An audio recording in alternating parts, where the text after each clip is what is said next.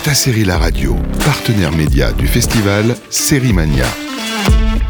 Dans cet épisode d'Originals, on est au festival Série Mania 2023, dont Beta Série est partenaire. Et au micro avec nous, Cédric Lapiche, qui arrive sur petit écran pour sa série Salade grecque, disponible le 14 avril prochain sur Prime Video. Bonjour Cédric. Bonjour. Alors, bon, est-ce que vous pouvez nous pitcher Salade grecque, s'il vous plaît?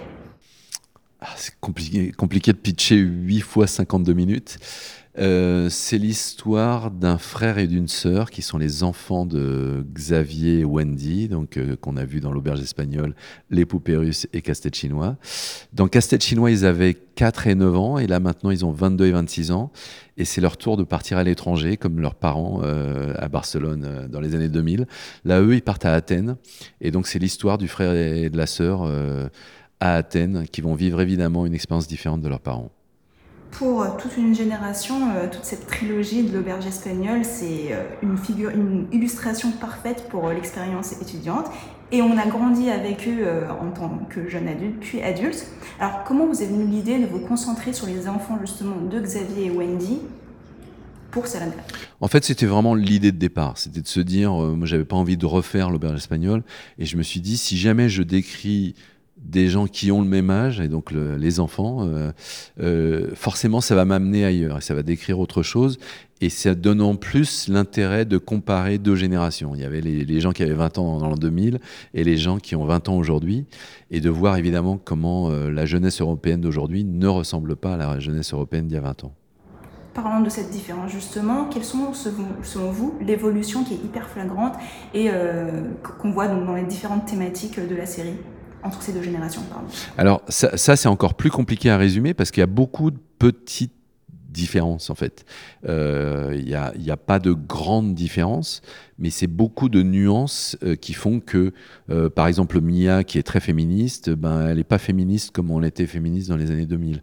Ou euh, le fait qu'il y ait des questions d'environnement, le fait qu'il y ait des questions euh, d'héritage, le fait qu'il y ait des questions migratoires. Par exemple, l'immigration n'est pas la même en 2020 et en 2000. euh, en 2000. Donc, euh, c'est toutes ces petits décalages qui font qu'il y a un gros décalage et que du coup la génération est très différente. Mais c'est parce que les problèmes sociétaux ont changé et que du coup euh, euh, la différence entre les hommes et les femmes on le perçoit pas de la même façon. Euh, dans le féminisme il y a le mouvement MeToo qui a amené une autre façon de penser le, féminisme et, le- et les, problèmes de, la féminité en général. Donc tout ça fait que euh, y a une nouvelle génération et, euh, et c'est pas au début moi je pensais que ça serait les, les réseaux sociaux qui, qui feraient la différence sur le fait qu'on n'a pas les mêmes outils dans les mains notamment on a tous un smartphone aujourd'hui euh, euh, donc pour se déplacer pour euh, il y a Facebook il y a Instagram il y a plein de choses donc ça fabrique aussi des petites différences parce que quand on se sépare aujourd'hui euh, avoir le compte Instagram de, de son ex, euh, ben, c'est pas la même chose que de se séparer il y a 20 ans. Mais, euh, mais au fond, c'est pas les réseaux sociaux qui fabriquent la plus grosse différence. Hum, Justement, les gens qui vont regarder Salade grecque pourraient être surpris par le ton de la série, parce que quand on a vu euh, les films, c'est quand même euh, une principe, enfin plutôt des comédies, euh, le premier genre qu'on peut se dire. Sauf que bah, dans Salade grecque, l'immigration, justement, tous ces sujets sociétaux sont très forts. Voire, bah, il y a même des violences contre les femmes, etc. C'est- très fort. Donc, euh, on va se parler un peu du personnage de Mia. Pourquoi justement l'avoir euh, mise dans un contexte activiste, militante, alors que bah, ça aurait pu être juste une étudiante euh, qui arrivait à Athènes, etc. C'est vraiment euh, une observation sur la jeunesse d'aujourd'hui. Euh, je dirais que l'emblème européen de la jeunesse aujourd'hui, c'est Greta Thunberg. En tout cas, elle, a un côté iconique. Et cette figure-là, elle n'existait pas il y a 20 ans. Donc c'est vrai que les gens qui sont très activistes et qui sont euh, aujourd'hui on dit disruptifs, euh, c'est-à-dire qu'ils s'inscrivent pas dans un moule, ils sont pas dans un parti, ils ont un côté, euh, enfin tout, ce qui est la logique de Greenpeace ou la logique de, des, mouvements activistes comme ça, c'est pas des logiques de, de partis, de partis politiques ou de syndicalistes, c'est autre chose. Donc, donc voilà, cette jeunesse, elle invente des façons de se rebeller différentes. Et donc, euh, le personnage de Mia, clairement, il est là pour, pour parler de ça, de, de cette jeunesse qui, qui a envie d'agir sur le quotidien, pas de la même façon que ses parents.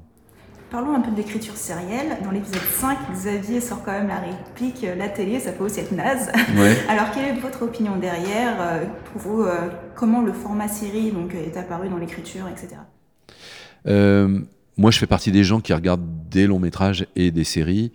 Donc, je, Après, je suis plus quelqu'un du cinéma. C'est-à-dire que je privilégie privilégierais toujours le cinéma par rapport aux séries parce qu'il y, euh, y, a une dimension esthétique, il y a une dimension euh, euh, plus forte dans, le cinéma. C'est-à-dire que moi, je suis un cofondateur du site lacinétech.com parce que les choses qui restent me paraissent importantes et qu'il y a beaucoup de séries qui sont du flux, quoi, qui sont des choses qui sont faites pour apparaître à un moment et disparaître le lendemain.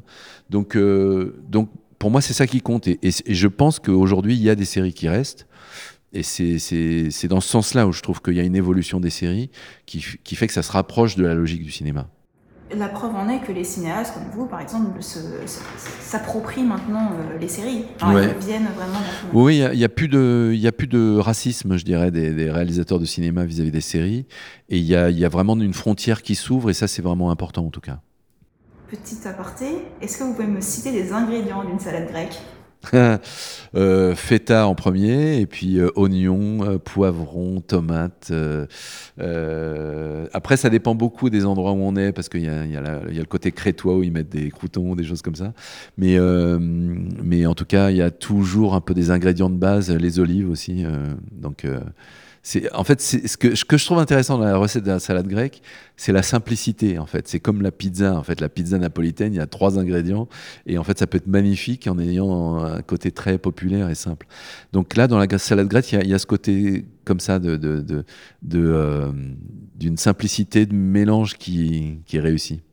Et pour boucler tout cela, vous avez dit que vous regardiez quand même des séries. Alors quelle a été la série, la dernière série coup de cœur?